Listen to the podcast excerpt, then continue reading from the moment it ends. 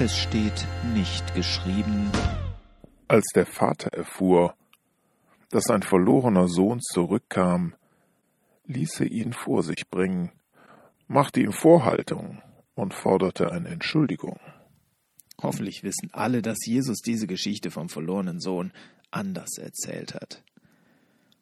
Erstens wurde dem Vater nicht von der Rückkehr erzählt, sondern er sah den Sohn schon von weitem, als hätte er ständig nach ihm Ausschau gehalten. Außerdem ließ er ihn nicht etwa zu sich bringen, sondern lief ihm entgegen, obwohl sich das damals für einen Gutsherrn nicht gehörte.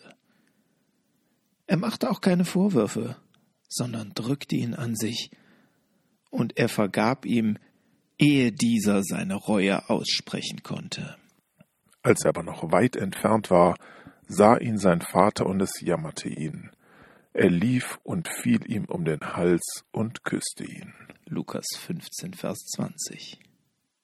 Und obwohl diese Geschichte so bekannt ist, tun wir manchmal so, als stünde sie so in der Bibel wie in dem falschen Zitat, als müssten Menschen ihre Reue erst beweisen, um sich Vergebung zu verdienen, als müssten sie erst Wiedergutmachung leisten, bevor wir sie in unseren Gemeinden aufnehmen könnten.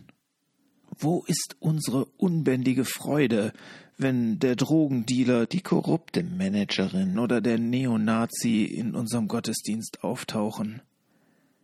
Wer fällt ihnen um den Hals, anstatt sie misstrauisch zu beobachten und zu fragen, was die da wollen und ob sie überhaupt die richtige Gesinnung mitbringen? Die Art, wie das Gleichnis erzählt wird, kann uns klar machen, dass sich unser himmlischer Vater ohne Vorbedingung freut, wenn ein Mensch auf Abwägen ihn sucht. Können wir davon wohl lernen, auch jene bedingungslos willkommen zu heißen, denen wir eine Umkehr vielleicht gar nicht zutrauen?